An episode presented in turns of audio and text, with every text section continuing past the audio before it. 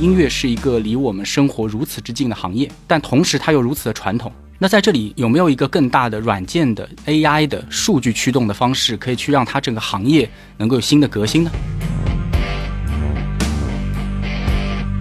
有一些音乐爱好者，他们可能走在路上有一个音乐灵感，你对着这个产品哼进去这两句旋律，这些 AI 就可以转化成小人儿，然后帮你配出来各种各样的乐器，然后变成了一个 demo 级的作品是没有问题的。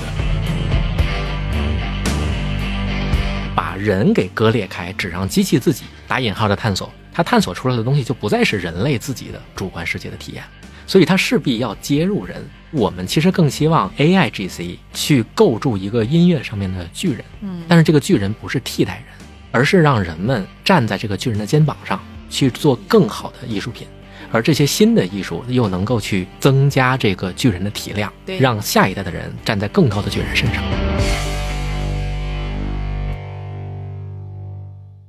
亲爱的听众朋友，大家好，欢迎收听本期的创业内幕，我是主持人 Lily。大家可能已经听到了，就是我们在节目开始前有一段非常非常非常炫酷的音乐哈，它打破了我们既有的播放的流程。那是因为呢，今天我们访谈的嘉宾就来自于一家非常酷的 AI 音乐公司——北京灵动音科技有限公司。我们今天呢，请到的两位嘉宾分别是灵动音的创始人和 CEO 刘晓光，以及 CTO 苑胜成。好，两位跟大家打个招呼吧。好，大家好，我是小光。大家好，我是苑胜成。我们今天啊，大家知道要聊这个高科技，那我们自然就少不了我们 GGV 著名的科技翻译官哈，GGV 纪元资本的执行董事罗超。哎，大家好，我是罗超。哎，超哥，我们是不是第一次投跟科技音乐相关的公司啊？如果说是音乐的话，应该是，这应该是我们第一次和音乐结缘。对吧？我既不懂音乐，也不懂科技啊，所以今天跟大家这期访谈全靠几位嘉宾啊。就是我们这家公司的英文名叫 Deep Music，我今天在 Deep Music 的办公室里，大家看不到我，但是呢，我稍后会把这张照片 PO 到社交媒体上。我个人坐的这张椅子就是杰伦坐过的，对我很开心啊！大家都知道我是杰伦的粉丝。今天这期节目，大家可以听到非常非常多两个年轻的、非常有激情的科学家他们的创业的故事啊。要不然，我们先请小光介绍一下你自己和 Deep Music 这家公司吧。啊、大家好，我是刘晓光。呃，我是一个清华的化学系读的本硕博的这么一个学生，后来是从事了这家公司灵动音科技。我们是在做音乐的 AI GC 这个方向。我们希望能够用 AI 去降低音乐的各种各样的门槛，让更多的人可以参与到音乐的学习、练习、创作和娱乐里面。然后我们非常坚信的是，能够让每一个人都能成为音乐家。嗯，盛成呢？啊，刚才小刚说他是化学系的，是吧？其实我也在清华大学，嗯我是清华大学工程物理系，也是攻读了本硕博。在博士毕业之后呢，去美国的罗格斯大学，在人工智能的方向、机器听觉的方向做了博士后。毕业之后是二零一九年吧，回国啊，来到这家公司来工作。我会希望让人类创作音乐这件事情能够获得更加美好和沉浸式的体验，让每个人只要他愿意，都能够使用音乐作为他表达自我的工具。嗯，特美好的愿景哈，尤其最近这个 A I G C 这个话题又无比的热，但我是觉得盛成的专业好像跟今天的创业方向是非常的相关，那我就不明白了，小光，你作为一个可以投身祖国化学事业和制药事业的一个科学家，为什么选择这样的一个创业方向？呃，我决定先抛一个天书，就是我博士的课题叫用分子间作用力构筑超分子聚合物来实现材料的自组装等性能。这是个啥？的，这这是我的博士研究方向。对，然后其实我从小就非常喜欢音乐啊。呃，从我开始呃深度的接触化学、深度的接触音乐以后，我甚至花了十年以上的时间去研究一个事情，到底音乐跟化学之间有什么关系。嗯，最近其实我能得出一个结论，就是他们俩没有啥关系。这个事情我可以确定了。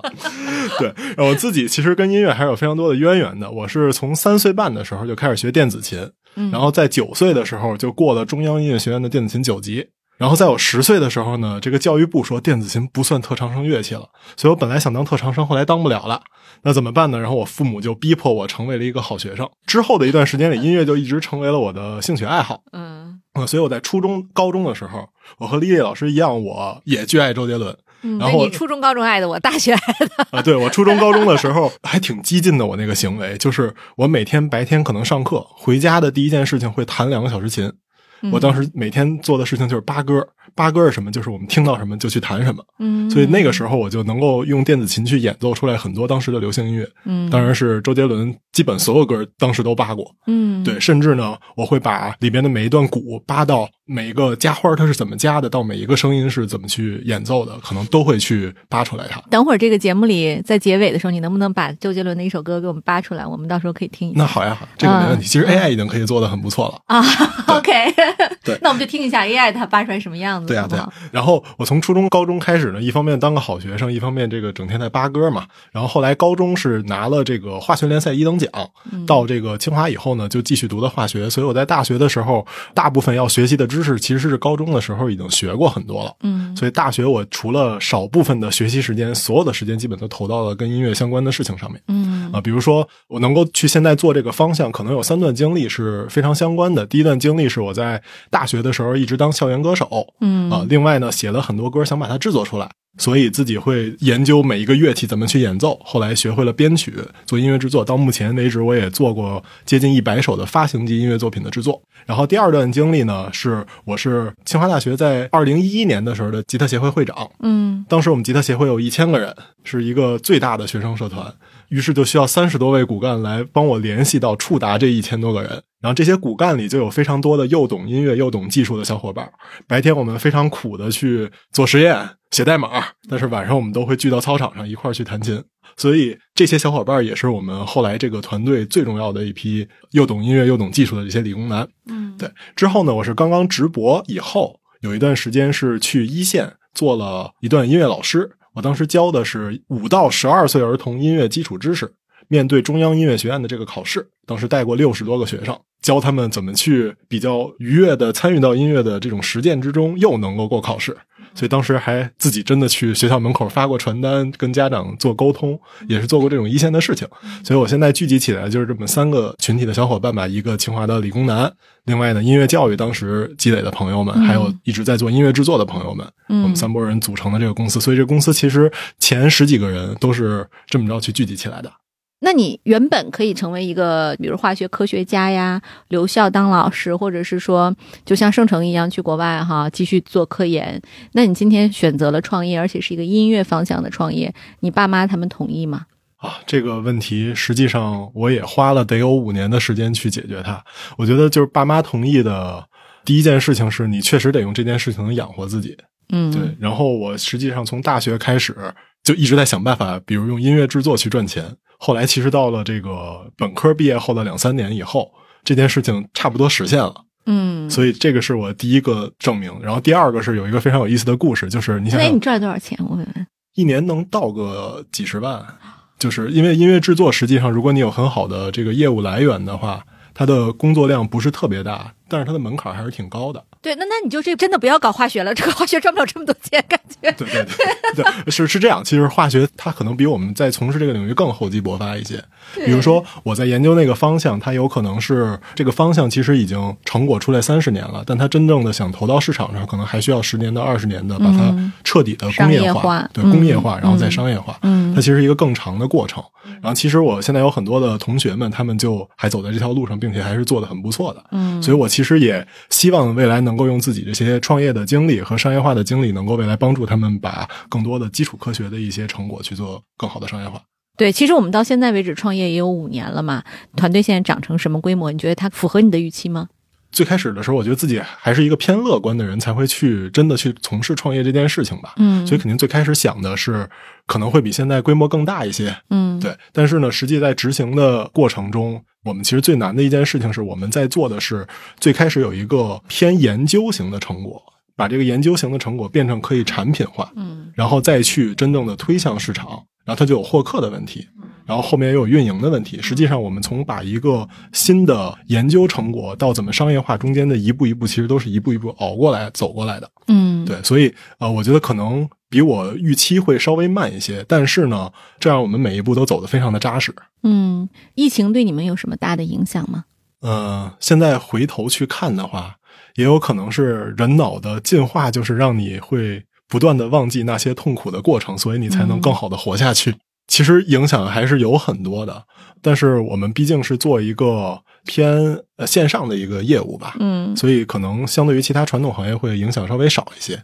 对，而且就是大家都居家的时候，其实更需要这种更智能化的工具来帮助这种艺术的创作，对吧？是的，是的。啊，你没有办法体验生活了嘛？对。啊，哎，盛成，我也想问你啊，你在那个罗格斯大学的博士研究就是做机器听觉方向啊，我相信就是以你的背景是非常非常有可能留在美国，加入一家更大型的公司，打比方索尼或者迪士尼这种超级的娱乐巨头。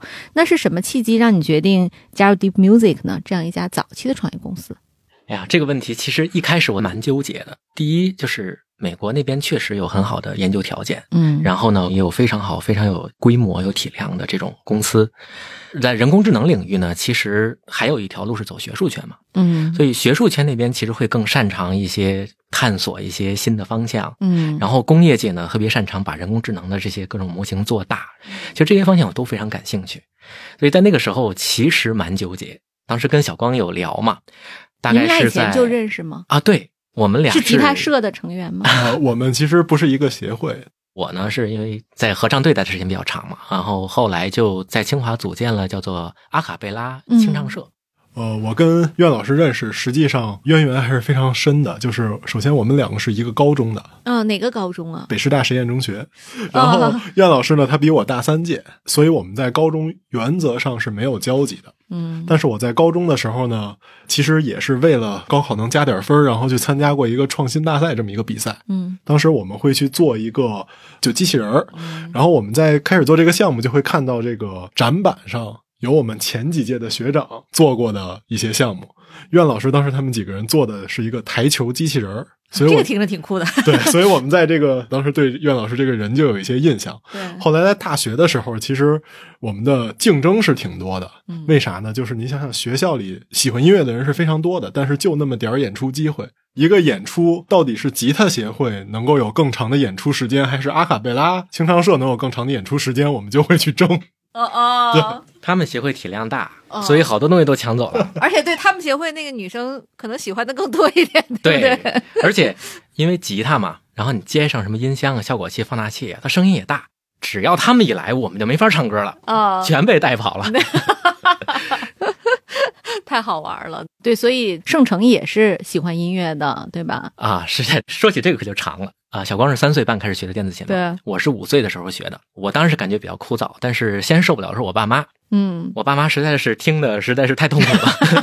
我记得有一个特别有意思的故事，就是因为我爸我妈也不是很懂音乐，所以老师教我弹什么，我回去就弹什么，但是弹的对不对，我爸我妈也不知道。嗯，所以呢，有一次就我回去去练琴，然后练了一段拜耳的一个什么练习曲，我练的滚瓜烂熟。到第二天之后呢，就跑到这个在老师面前弹。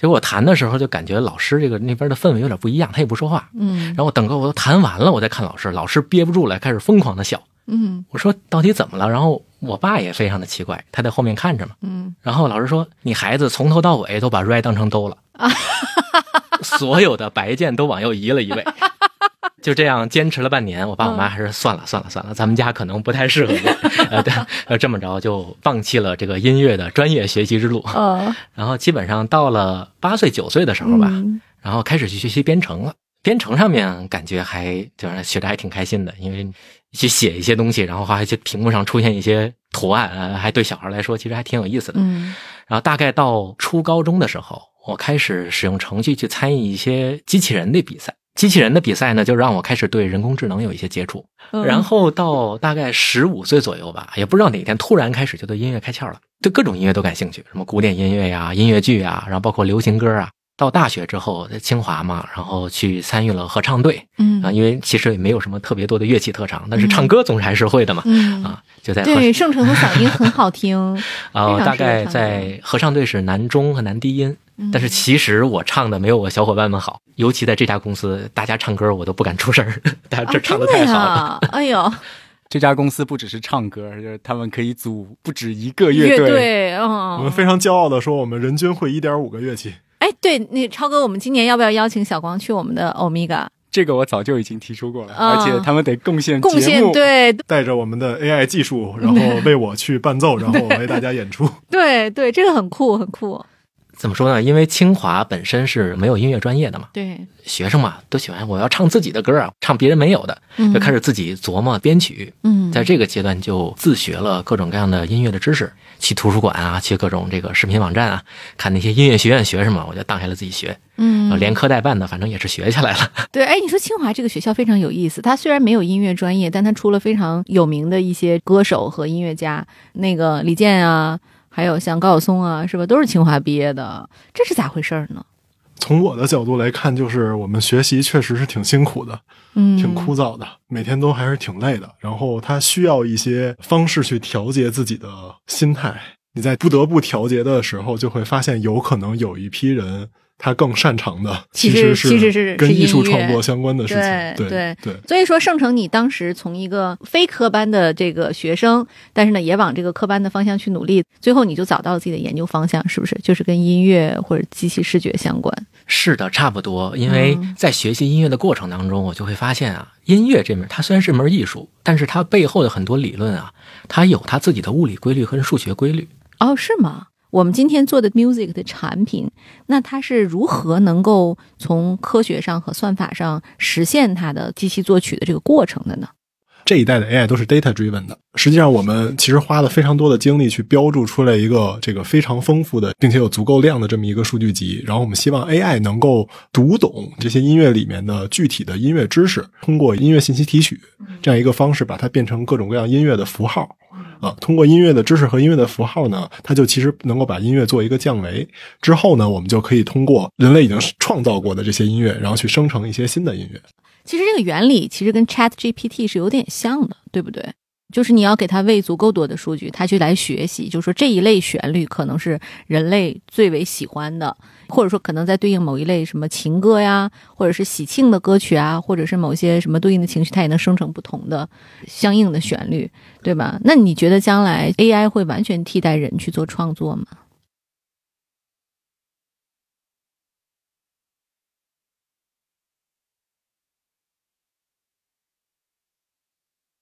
嗯其中艺术型的内容是人表达自己的情感，最终还是要达到一个自己的艺术追求。嗯，像这种场景下，你的工具或者说你的 AI 再有能力，它依然没办法完成这个场景。对，但是像功能化的场景，比如说我就想用一个 AI 去生成一个视频配乐，它其实我觉得是完全可以做到的。对那这个是不是就对于一些像短视频的制作者来讲，或者像抖音这样的平台，就是一个非常大的利好？他们会是你的场景吗？我觉得一定的就是像视频的配乐，一方面是一直有很多平台受到版权的局限，对，另一方面呢，就是我们想匹配到更好的音乐，还有里面像一些卡点的功能，这些其实都需要这个创作者付出大量的工作的时间才能够完成。嗯但其实 AI 包括你可以用到这个重拍的检测，嗯然后就可以通过各种各样的手段去控制一个音乐，去配上一个视频。嗯实际上，它就可以把这个创作的流程缩短很多。嗯，我们目前这个技术在全球来看是一个什么样的水平？我们其实自己也有这样的一个产品发布，它叫 BGM Cat。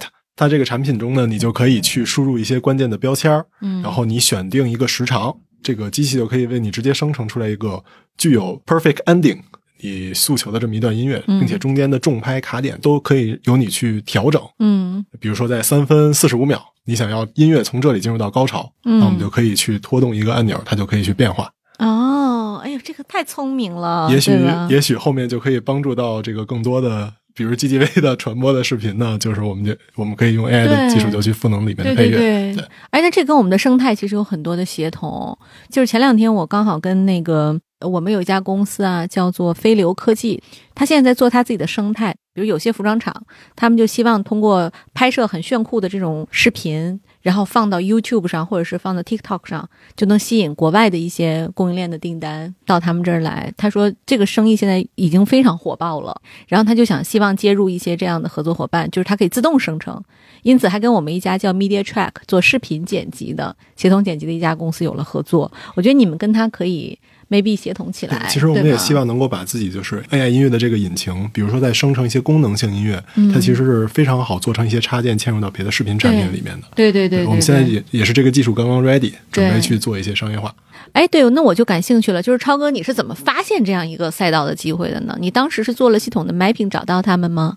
对，熟悉 GGV 和我们这个小组的同事吧，包括之前的播客，大家也都知道，我们其实是花了很多时间，从二零一九年开始一直在扫描一个娱乐科技的赛道。在整个娱乐科技的这个大的板块之下，其实我们会关注像游戏、影视、动漫、音乐这些大的娱乐主题向下的技术公司。包含了像渲染、物理仿真、AI 的生成，嗯，等等各种各样的技术，去支撑我们今天多媒体的丰富的数字化娱乐的方式，嗯，这是我们一直在做的一件事情。其实，呃，之前有好几期的播客，大家都聊到过这个问题。对，随幻也是，对吧？没错。然后，在这个大的方向上呢，我们为什么会看娱乐科技？核心是因为我其实非常喜欢一本书吧。这本书可能也是直到今天为止，是对于我作为一个投资人，包括曾经作为一个创业者最有指导意义的一本书，叫做 GEB。叫哥德尔、艾舍和巴赫。这本书的名字特别的深色哈。哥德尔是一位著名的数学家，艾舍尔是一位版画家，巴赫是一名音乐家。其实这是一本非常非常厚的、艰深的一本书，但它讲述的其实是理性和感性的交融。它探讨了数学、人工智能、哲学。和艺术之间的融合，就是这些看似非常多的不一样的学科，你的左脑右脑互搏的这个学科，但它所产生的这个魅力和影响力是非常大。这本书对我的影响非常深。那么，我觉得娱乐科技其实本质也是这样的一件事情，就是娱乐看似是一个非常感性的情感驱动的事儿，但它背后其实又有很多理性的技术可以驱动并且助力的方向。所以我们在这个方向一直在看。那音乐的话呢，是娱乐科技里面重要的一个赛道。嗯，我在腾讯的时候也参与了 TME，也就是腾讯音乐娱乐集团的组建。当时呃，像 QQ 音乐、酷狗、酷我、全民 K 歌，对吧？这些应用包括底层的一些技术平台之间的这个整合和上市工作，在那个时候我们会发现，音乐是一个离我们生活如此之近的行业，但同时它又如此的传统。那在这里有没有一个更大的软件的 AI 的数据驱动的方式，可以去让它整个行业能够有新的革新呢？我们就在看这个板块的时候，在市场上，无论在中国还是世界范围内，看到了不少的团队。而小光他们的这个 Deep Music 这个团队是我看到的，在这件事情上技术积累非常深厚，同时团队在这件事情的热情和喜爱是非常深的。他们并不是从一个生意人的角度去在看这个行业，而是真的他们非常爱这个行业，非常爱音乐。嗯，他们的几个联合创始人都各自有自己非常喜欢的乐器。嗯，然后经常组组乐队。呃，虽然都是清华的理工男，但他们对音乐的热爱远远超过了理工男这个标签。嗯，所以我觉得做任何事情吧，只有真的是爱一个行业，并且把自己所学的这个东西投入在自己爱的这件事情里边。嗯，其实就像 GEB 那那本书所展现出来的，你把你感性上的事儿和理性上的东西做一个最完美的结合，才能够把它做到最好。对，所以在我扫完这个行业之后，我当时觉得 Deep Music 这个团队是我愿意去支持、一起创业、去陪伴的这样一个团队。对，咱们在国内还有类似的竞争对手吗？呃，完全一样的没有。但是呢，在音乐 AI、音乐数据化这个领域当中，无论是在国内还是在海外，还是有一些团队的，各自都在发挥自己最擅长的那个领域，发光发热。这个行业我觉得还远没有到所谓白热化竞争的阶段。其实我是希望有更多优秀的人一起去把这个行业做大，去让一个很传统的、对人影响又很深的行业做一次升级。哎，其实我们在做这期节目之前，我也看了一下哈，像美国也有类似这样大公司在做我们类似的事儿，比如说谷歌，它就在音乐的 AI GC 上有不少的积淀，其中包括像 Audio LM 和现在的 Music LM 都吸引了全行业的关注。那我也想请二位介绍一下，就是说我们跟它相比有什么独特的战略的优势和技术优势吗？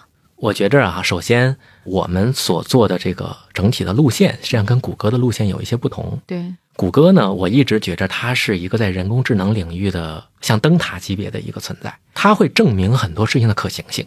Audio LM 和这个 Music LM 这两个模型，实际上向我们证明了从文本直接去生成音频这样的一种技术路线的可行性。嗯，在它之前，这个东西能不能做出一个大家能听的东西，能不能有一个能听的结果，它是打问号的。对。但是现在它就不是一个问号了。那么接下来我们会非常期待能够看到有越来越多的类似这样的模型、类似这样的技术，在音频的空间里面直接给我们很多的惊喜。嗯。那么在另一个方面呢，像这样的一种模型，或者说任何一个技术吧，它其实都会有它擅长的地方和相对不擅长的地方。嗯。谷歌这样一条发展路线呢，它会遭遇到的挑战，第一个是它的声音质量的问题。不管你是什么样的机器学习。当你去学习音频空间的时候，你的目标是那些用数字音乐工作站等等专业软件做出来的音频。嗯，那么你的声音音质的质量，你永远只能逼近它。而不可能超越它。嗯能够逼近它，逼近到什么程度，就要看你的模型是否足够大，你的训练是否的足够的好。实际上，我们现在所走的主要一条路线呢，是符号音乐生成这样的一条路线。简单来说，就是我们先把市面上存在的各种各样的存量音乐，先把它识别成谱子。谱子是所有音乐人都能看得懂的东西，嗯，并且它背后蕴藏的知识是有人类研究过的完整的乐理系统支撑的。嗯结合这些东西去生成新的乐谱，再通过数字音乐工作站这样的渲染系统，把它渲染成音频。这样子，它实际上更符合音乐人的工作流，并且它的音质一定是高质量的。，对对，这个我大概理解了。您看我说的对不对？它是不是就像那个搜索引擎的关键字儿一样？就是我我现在有大量的数据在我的搜索引擎里跑，并且他们用的是一套标准的符号。那么我在去做创作的时候呢，比如说我就可以去搜索某一类关键字，就会调用出那一类的对应的符号，然后以及它背后的音乐，是这样吗？呃，这个其实还是传统的一些搜索方面的服务。这些搜索方面的服务，相当于它不加工知识，它只检索知识。对，像符号式的音乐生成，它也是在生成内容，它并不是一个简单的检索。嗯只不过它生成的空间，它不是完整的音频空间，嗯而是音乐人可以去操作的这种工程上的空间。对，这种空间有两个好处：第一是它最后渲染出来的音音乐的质量嗯一定是商品级的质量。这种路线不会有这种出来了声音觉得创意很好，但是音质很差的这种尴尬的情况。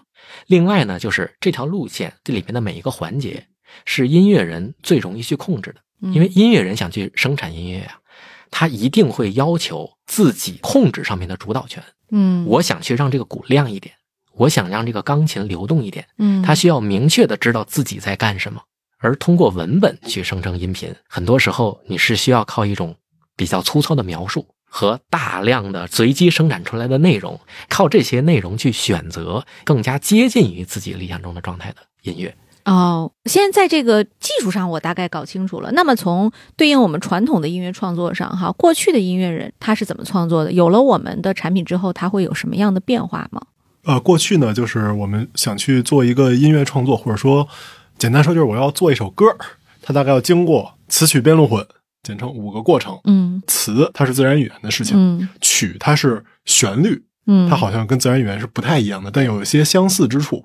然后再下一步，伴奏听着就是一个音频的事情，然后再之后演唱也是一个音频的事情，然后最终是混音，它是一个偏工程化的事情。嗯，那么作词这个环节，其实现在已经有一些 AI GC 的技术可对以，Chat GPT 就可以了。它它可以作词做得很好。对，音乐人看到这个东西以后，他们其实是很激动的嗯啊、为什么呢？是因为音乐人本来在作词的时候，可能就需要用到像押韵机器，啊，还有这样的机器呢，？就是我们比嗯如做歌的时候，或者写一个 rap 的时候，你经常需要结尾的几个字要挤压挤压，嗯但是你很难从人脑里直接想到这些词，嗯，所以就会有一个押韵机器，你输入输入进去韵是什么，然后调是什么，它就可以给你各种各样的词汇，你去想办法组合起来一个句子。嗯，其实它是一个搜索的方法去赋能这个 UGC 的过程。嗯但是其实现在有了词的 AIGC 这个能力，音乐人呢，他其实还要做自己的一些探索，但他已经可以运用到这些技术去快速的给他提供各种各样的灵感嗯啊，让他把自己的创作过程变得更简单。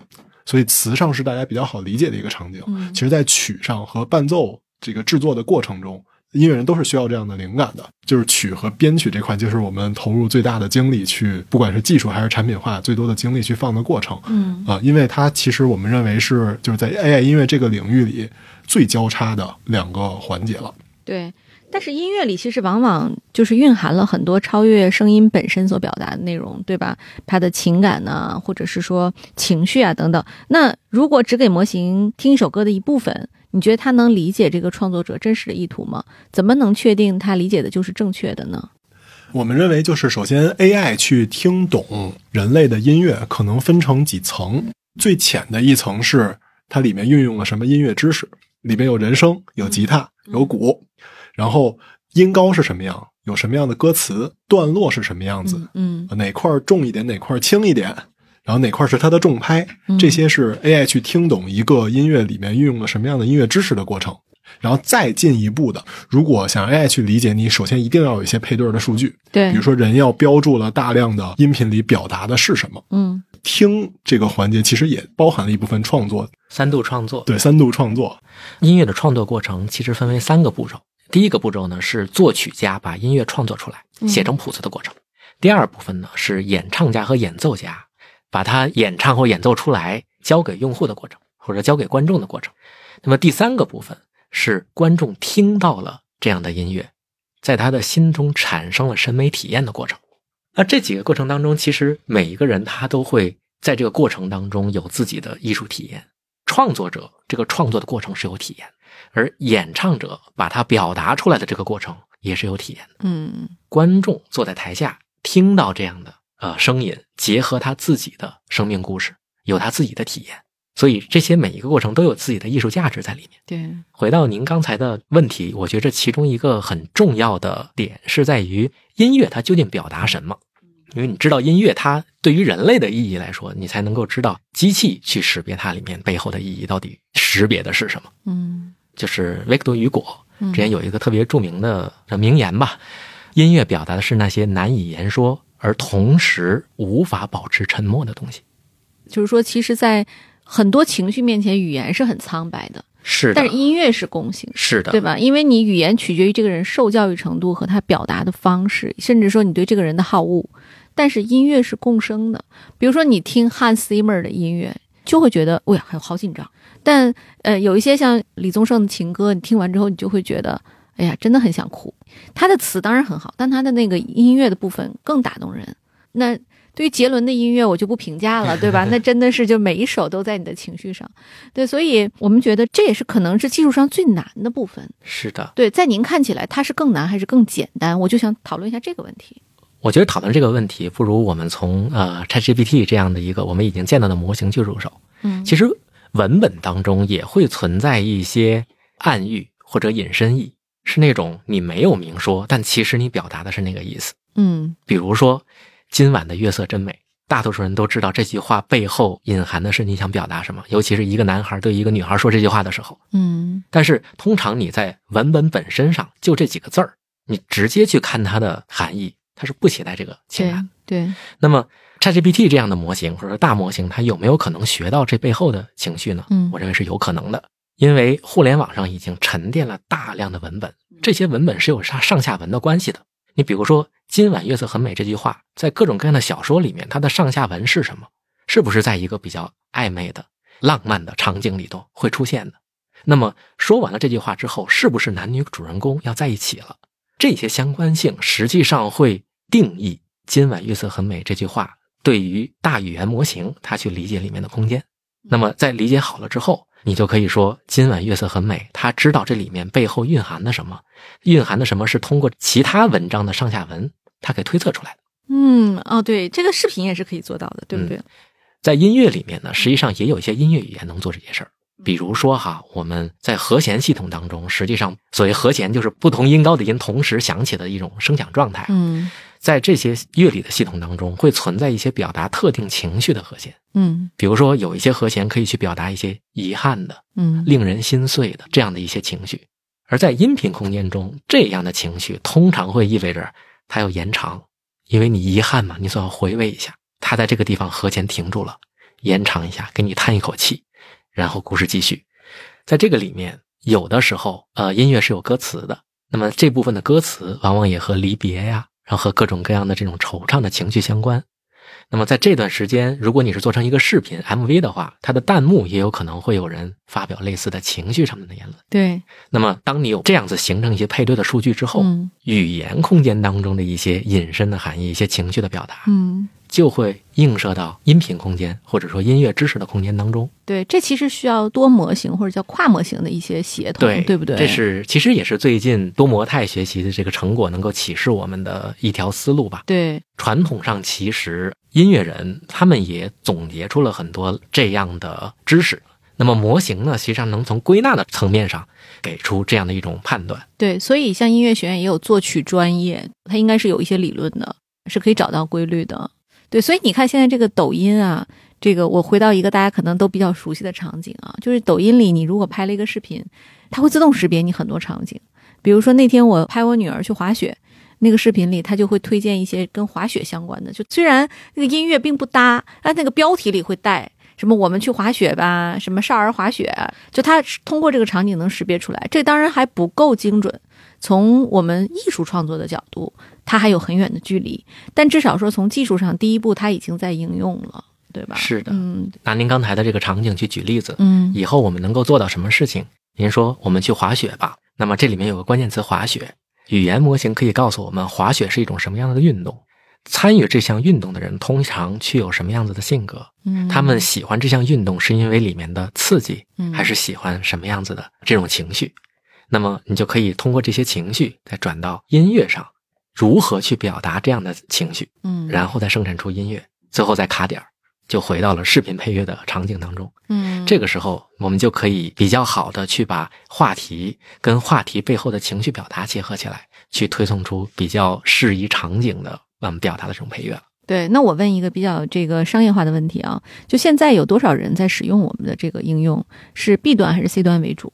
我们已经把我们的这个 AI 的编曲功能赋能到了全民 K 歌上面，然后在全民 K 歌上呢有一个功能叫换曲风，你可以通过一键的方式把一个本来是流行音乐的风格的歌变成古风，它就能够给全民 K 歌上的用户更多的表达音乐的方法。嗯那像这样一个功能，在以往可能就是你需要做很多很多的伴奏啊。那么以往呢，可能一个伴奏你就要花很多的钱，并且要很长的时间。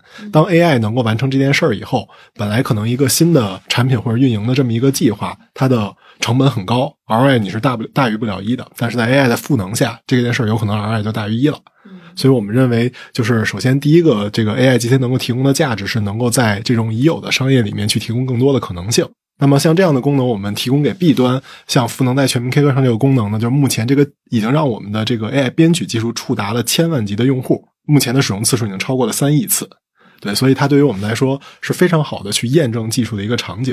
我们自己希望我们的技术就是不仅能够赋能到现有的商业模式，其实还有更深度的，不只是听音乐和唱唱歌这么一些简单的音乐娱乐行为里面。但是现在都被各种各样的困难，比如说学习音乐、认识曲谱这些的困难所把人排除在外了。对所以我们在自己在做 AI GC 音乐产品的时候，我们可能往两个方向去走。第一个是功能性音乐上，就直接能够去满足很多场景了，这是我们的一个方向。像我们的 BGM Cat 这个产品，目目前是每个月都会收到上万次的这种音乐生成的申请。另外一个产品是口袋乐队，口袋乐队实际上在做的就是我们希望可以让这个用户去理解音乐，然后玩音乐的这个门槛进一步降低。嗯那么之前我们当想去理解一个音乐的时候，你会看到的是一个轨道，嗯轨道里边有各种各样的音符，它就直接会把人推开了。但是实际上，最好的可视化方式就是你听到一段钢琴，它其实就是一个小人在那儿演着钢琴。对我进办公室，我就有一句话让我特别感动哈，就是公司的玻璃门上有句话叫 “Make everyone a musician”，对吧？就这个其实是一个非常非常伟大的愿景。就像你今天你在问啊，你几年前想说把每个人都变成摄影师是挺难的，对吧？但是现在我妈妈她已经七十岁了，她上了一个摄影课程，她就能用 iPhone 拍出非常好的片子啊，这是技术的变革。从视频角度，你们看抖音啊、剪映啊这一系列，就是大家越来越喜欢我拍一个视频，配一点音乐，加一点特效，我就生成了一段让我自己值得去有分享价值的 video。那我相信音乐也会有这一天，我自己都很兴奋啊！就是当然，今天的访谈结束之后，我也会去上网试一试哪几个产品，您跟我们说一下、啊，我能用的得。非常值得体验的是口袋乐队。其实口袋乐队现在是降低了一部分门槛吧。我们其实还有很多的这个技术还没有真正的产品化，但在口袋乐队已经完成了一件事情，就是有一些音乐爱好者，他们可能走在路上有一个音乐灵感，嗯可能能哼出来两句旋律。你对着这个产品哼进去这两句旋律，这些 AI 就可以转化成小人儿，然后帮你配出来各种各样的乐器，真的呀？然后变成了一个 demo 级的作品是没有问题的。哦对，这样的一个产品，其实我们目前已经有了几万的用户，大家都是创作者。那咱们现在现在我们有收入吗？然后有多少用户？我们收入方面是 to B 是有数百万的收入每年，哦，对。嗯然后在那个 to C 方面，就是这个产品目前是有几万的用户，嗯但是这些用户都还是比较有价值的，因为他们都是很好的音乐创作对人可能是音呃，他也不是纯的音乐人，他其实就是我们想面对的那些就是泛音乐的创作者。对，就像你们在大学阶段那个状态，对？对对对啊我我热爱音乐，但是呢，我可能需要一些工具来帮我生成一段我我觉得很很值得骄傲的一些这个曲目，对吧？那这个它会涉及版权问题吗？这里是这样，就是首先我们在这个产品里面会为用户提供的叫他去创作一首歌的词曲，然后我们的 AI 为他创作伴奏。其实伴奏呢，就是各种乐器的音轨以及乐器的演奏，这些是不涉及版权的。嗯实际上它更像一个工程化的场景，对它没有特别创作化的这种场景，所以是其实更多的还是用户自己创去创作，然后我们的产品帮他完成他不太容易学习的除创作以外的所有部分。哎，那我问一下，就是过去一个音乐人，他从找到作词作曲，然后到最后录，需要多长时间？现在有我们的软件，需要多长时间？因为我之前做过很多这种作品啊，其实最难的环节还是那个音乐制作人该做的事情。音乐制作人是串联起来音乐所有制作过程的那个人。比如说像词曲，他的创作有可能长达一个月的时间都是有可能，短的话有可能一两个小时能够写出来。然后编曲至少是一天的工作量，然后录音呢也是一个可能要几个小时的工作量。当然，它这是一个非常工业化的制作流程，但是我觉得我们的产品呢，已经可以达到的是，我们不一定当前能达到那么高的质量，但是我们想听到一个大概的样子，其实在几分钟内就可以做到了。对，所以其实已经让，实际上是你拿到一个音乐结果的时候，你可能能够感受到那种快乐，嗯但是一个音乐的结果，你的拿到经历了太多的过程，中间有太多人就走不下来了。嗯但是在这个产品里，你可能通过几分钟的时间就能够快速得到一个自己的创作，对对，它就能够让人去更深度的去做进一步的艺术探索。对这个效率实在是太高了。对，那这个从团队的角度讲，就我们的愿景肯定是成为一个非常世界领先的一家音乐的科技公司嘛。您觉得我们现在的这个团队配给到这个距离还有多远？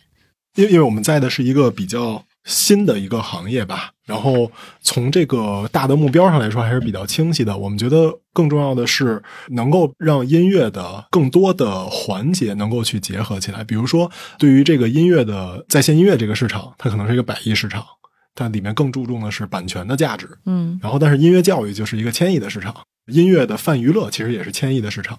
但是这些不同的市场之间现在是非常分离的。对，对我们认为里面有两个重要的事情，如果能够做到的话，能让大家结合起来，从而去找到更大的这么一个商业上的规模。这两个事情，第一个就是，呃，我们从来没有在音乐里面去有一个体验是做音乐知识的检索。嗯啊、我听到了一首歌里面，哎，这块儿让我觉得有一种非常欢快的感觉，是为什么？我们从来都不知道是为什么。嗯但是其实这里面的背后是由于音乐的知识从来没有被大家整理过，音乐的知识从来没有大数据化过。嗯对，当这些知识可以大数据化以后，去学习音乐的人，他可能能学习的并不是呃那些古典音乐，不一定所有的人都要从这里开始，嗯而是从平时喜欢的地方去开始进行娱乐，也是更多的跟平常自己主动去喜欢的东西相关，嗯，而不是被强行去按照那一套传统的方式去学习。对对，所以我们认为就是一个是呃，就是音乐的知识可以大数据化，另外一个是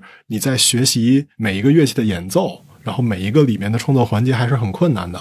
但是呢，当里面的一些，比如说乐器演奏，或者说一些配和弦等等这些乐理需要比较多的环节，AI 可以完成的时候，人就可以花更多的精力去做自己的创作和自己的探索。当这两件事情实现以后，我们认为更多的这种跟音乐相关的场景会结合起来，从而达到一个更新的生生态。这里边其实您刚才也回答了我的一个疑惑，就是说为什么在音乐的这个智能化领域，哈，就音乐的 AIGC 吧，没有出现像 Chat GPT 啊，或者像 AI 绘画呀这样的一些爆品？我觉得核心原因就是像您说的，音乐知识没有被很好的积累下来。那您现在在做的这个事儿，您觉得它会成为一个单独的市场吗？或者说，未来如果说咱们已经积累了大量的数据，但是呢，巨头突然冲进来了，它也可以随时来做这个事儿，你有没有觉得这种挑战也会很大？呃，首先我我认为就是现在呢，音乐标注大家已经慢慢关注到是一个很重要的事情了。嗯，然后音乐标注的门槛其实比别的像自然语言、图像的标注都会困难一些，对，因为音乐的标注它需要非常深的一些音乐知识，比如说一个标注人员想把和弦学懂这一件事情，他要学六七年的时间。对，对，所以我们从最开始做这家公司就认知到这件事情，所以我们有一个十几个人的小组，就是我们的数据组，他们都是非常专业的音乐人，把这些数据标注的非常精准。嗯对，然后其实这里边要建立了一个模态连接，就是音乐的符号，它是描述音乐信息的一些自然语言，然后和音乐这个音频模态进进行一些连接。其实想把音频描述成这些自然语言或者说这些符号的话，它的门槛超级高，并且呢，我要非常精准的数据。因为最终你想，比如自然语言跟音频这两个模态之间的连接的时候，你也需要大量的对位的这种数据。所以这个事儿，我跟岳老师前阶段也经常在讨论。其实大模型出来以后，资本集中的力量吧，第一批一定要放在自然语言上，之后是图像上，之后一定就是音频了。对所以音频的成果一定在未来的不久的一段时间就会出来。它大概率最开始的一个体验是自然语言跟音频的交互，嗯但是自然语言，比如说像我要一个吉他的什么音乐，我要一个偏悲伤的什么什么音乐，这种它是能生成出来的对。但是想做更精细化的控制，一定需要的是更精细的音乐数据和音频的这种对位的数据。所以在未来呢，就是不管最终这个音乐人会用什么样的一个生产的路径，嗯这种对位数据都是很重要的。然后我们在这件事情上呢，由于最开始就认知到这件事儿，还有一个非常有意思的故事。嗯呃，你想标数据里边有一个特别难的事儿叫八和弦。八和弦就是一段音乐里边背后的和声，什么四五三六二五一这些，可能大家大家会听过。然后我们在做音乐教育的时候，我和另外一个小伙伴，我们两个除了教小小孩儿这个音乐，其他时候我们俩就会比谁扒和弦扒的准。然后后来发现他确实扒的比我准，这就给我造成了非常大的心理冲击。然后后来我成立这家公司以后，我说：“哥们儿，你不是扒的准吗？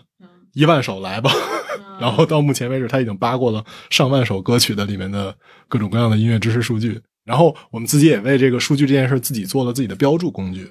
所以现在其实有些大厂他们在做音乐生成或者音乐识别的这些工作，会要这些数据。其实最精准的一批数据都是我们提供的。对我我非常理解，因为这个工作有相当高的技术门槛，对的，对吧？嗯，那咱们公司现在啊，就是盛成管的，我理解应该是主要是跟技术啊、开发呀、就是刚才您讲的更往上的一些理论上到实践上的一些研究。是那您这个团队的科技人员有多少配给？然后呢，刚才小光讲的，我们的就这个像专业的这些有音乐人，大概什么样的一个配给？双方的比例是怎么分配的？呃，从技术团队这边，其实我一直觉得人不够多，因为这方面其实是因归根结底是因为人太难招了。我们既需要懂人工智能的，你又得懂音乐，然后懂音乐又不能只在理论上懂，你得有实践，要不然你就是纸上谈兵了。所以这样的人其实蛮难找的。所以我们现在找到了这些，目前大概是七个人的这个人工智能算法工程师组成的一个就是人工智能组。这里面基本上每一个人都是身兼数职，有做歌声合成的，有做词曲生成的，有做编曲的，有做这个渲染系统，就是怎么样把谱子渲染成音频的，然后还有专门搞音色系统的，然后还有搞这种交互引擎，就是我怎么样把一个键按下去，在五毫秒之内把声音给我返回来，而且出来的东西要跟 AI 有关系。嗯所以基本上每一个人都负责了一大摊的事情，然后大家互相啊也会关注你做了什么，我做了什么，大家怎么结合起来。他们都本身很热爱音乐吗？是的，要不然撑不下来。哦，嗯，这就像早年 Keep 的员工，Keep 的员工早年都特别爱健身，啊就他们对他们早年很难的时候，就他留下那些人都是因为我就想免费蹭个健身房，现在他们的体型保持怎么样？那都挺好的。那那值得学习。我们经常有这样的情况，就是比如说我们这边负责编曲系统的同学，他在里面做这个自动编曲的人工智能嘛，然后做着做着，音数据组的人来了，说我们这要录个吉他，你来帮个忙嘛。放下键盘，进录音棚，开始拿超级吉他开始录，嗯，录完歌出来，接着写编曲，嗯写着写着跟我说，我觉得刚才有一个地方可以这么写，嗯，他就把他自己演奏过程当中的体会，可以直接的去变成工程上面的事情。所以这个过程你是一般的地方是很难找到的。嗯，这这人才太复合了，对吧？嗯，岳老师刚才在向我吐槽一些事情，这个事儿呢，我我承认，因为我确实已经把他们组里得有三四个人逼成了全站工程师。哎，这个也是我刚才讲那本书的奥秘哈，它其实是这个哥德尔、艾舍和巴赫的这个结合体。我记住了，赵哥 真他们要招的人其实就是这样的集合体。这本书我们两个人都有，我跟小光都在自己的书架上都有一本。真的吗？嗯，本来我们每期节目其实到结尾的时候都有一个标准问题，就是推荐一本书嘛。对我感觉今天不用推荐了，超哥 按头安利了这本书，然后大家都可以去听听。那么我们其实听友们听到这儿呢，肯定是非常非常的感兴趣对这家公司。我们呢也知道，就是公司其实正在招兵买马，要不然小光说说最近有哪些人比较奇缺，我们也打打广告。我们首先是刚刚所说，一定要给苑老师这边多补一些，最好是都能够懂音乐并且懂技术的这些算法工程师或者开发工程师，我们都是非常需要的。嗯，然后我们自己会再用一些跨平台的框架去开发产品，所以现在比较需要比较熟悉 Flutter 框架的安卓和 iOS 工程师啊、其他人我们觉得好像还算好招。啊 对，另外另外比较重要的一件事儿就是，我们确实在把一些这个新的技术在尝试，首先产品化，然后并且有有两条线在做商业化。嗯对，所以我们会需要一些有商业化运营经验的这种小伙伴，并且这个我们要提前去看一些出海的可能性。对，出海有这种就是全链条的经验的，我们也是非常需要的。对，好，那我们这里啊，大家是在 Boss 直聘上能找到我们啊可以的对，那大家就在 Boss 直聘上哈去搜索呃灵动音科技或者叫 Deep Music，然后呢，我们来积极的投递简历哈。我觉得这期的这个节目录制过程中，我非常非常开心，因为其实我本人非常喜欢音乐。我小的时候学琴哈，我知道这个琴童的痛苦。基本上来讲，你没有按头的这个过程，小孩是不可能学下去的。我跟我女儿第一次决裂，他他今年五岁了，我们两个以前都母慈子孝的，然后第一次决裂就是学琴。他就很生气，他就说：“我不想学了，妈妈，这个太无聊了啊！我要去滑雪，我要去打搏击，哈，打篮球。但其实音乐这个东西呢，只要你上了头，啊，你后面你是知道它的乐趣是在哪儿的，特别是你成年之后有一个你擅长的乐器，或者是你哪怕你你你懂乐理，对吧？我我现在觉得我五十岁以后的退休之后，我可能做的事儿，我就是用小光你们和苑老师你们现在研发的这个工具，我自己去作曲。哎，然后我组个老年乐队，对不对？我们会努力让他在您退休之前就开始侵 侵占您的工作时间的。对中年乐队就可以组起来了。就其实你想想，这是一多美好的事儿。就很多人都很喜欢音乐。你知道那个我我前两天访谈我们刚刚上市的一家公司叫量子之歌，它是一个做成年人教育的。然后那个公司的创始人跟我讲，他们有一个非常非常赚钱的业务，就是教老年人弹钢琴。啊，是的，现在老年团体确实是这样的。对就我爸爸跟妈妈都退休了嘛，他们也是，就是我妈妈看我去参加了合唱队，她也去了合唱队。然后后来就是他们两个现在都对音乐特别感兴趣。是是，就是因为其实这个音乐这个东西它有一定的门槛，但是呢，它的欣赏是没有门槛和国界的。而且您刚才我觉得点出了一个问题，就是初学音乐，目前传统的学习过程来说，它势必要经过一个非常非常枯燥的过程。但是这也是我跟小光想要去实现的事情。嗯，它里面一个特别重要的点是如何让一个人从一开始接触音乐的时候就能够体验到那种美好的、快乐的体验。假如说能够在一个软件上，你随便用手指滑动，随便唱一点什么，你得到的都是音乐的完整性的体验，你能够听到一种真正的音乐。嗯而这个音乐当中，你能够获得美好的体验，对同时你如果想去深究，你会发现这一段灵感是周杰伦在哪首歌当中用过的。嗯这首歌的这一部分，它可能是另外哪一个作曲大师他在什么地方使用过的。嗯那么他在去学习的时候，他的体验就不是在枯燥的说，我从咪到发的时候要换手指嗯，的这样的一种枯燥的练习过程。这不是你那种尴尬的那个，你整个把 right 带成了刀。对呀，我那个时候都没有尴尬的情绪，因为我完全不知道老师在说什么。最尴尬的是我爸爸。对，哎，这个事儿真的是无比的美好啊！但是其实，其实现实骨感的地方，或者说作为一个投资人，我们可能比较在乎的地方，就是它什么时候能够在技术上有巨大的突破。首先，现在看起来多模态呀、大数据啊，这东西已经是一个全世界认同的一个趋势了。是的，只是说我们在数据的这个知识的积累上，就是你得给它先喂嘛。机器什么时候能够喂出一个趋向完美的模型，这是一个需要时间来验证的东西。是的。嗯嗯嗯而且我觉得音乐这点其实还有一点点不一样，嗯因为它是个艺术探索的过程。你把人给割裂开，只让机器自己打引号的探索，它探索出来的东西就不再是人类自己的主观世界的体验，对所以它势必要接入人。对，所以我们其实更希望 AI GC 去构筑一个音乐上面的巨人，嗯，但是这个巨人不是替代人，而是让人们站在这个巨人的肩膀上，对创造更多的对去做更好的艺术品。对，而这些新的艺术又能够去增加这个巨人的体量，对让下一代的人站在更高的巨人身上。哎，对这个我是认同的。科技呢，它确实就是一个非常大的魅力，它是让生活变得更美好和简单的。好，感谢今天 Deep Music 创始人和 CTO 两位精彩的分享，也感谢超哥。好，本期节目到此结束，我们下期再见啦，拜拜。拜拜拜，拜拜谢谢大家。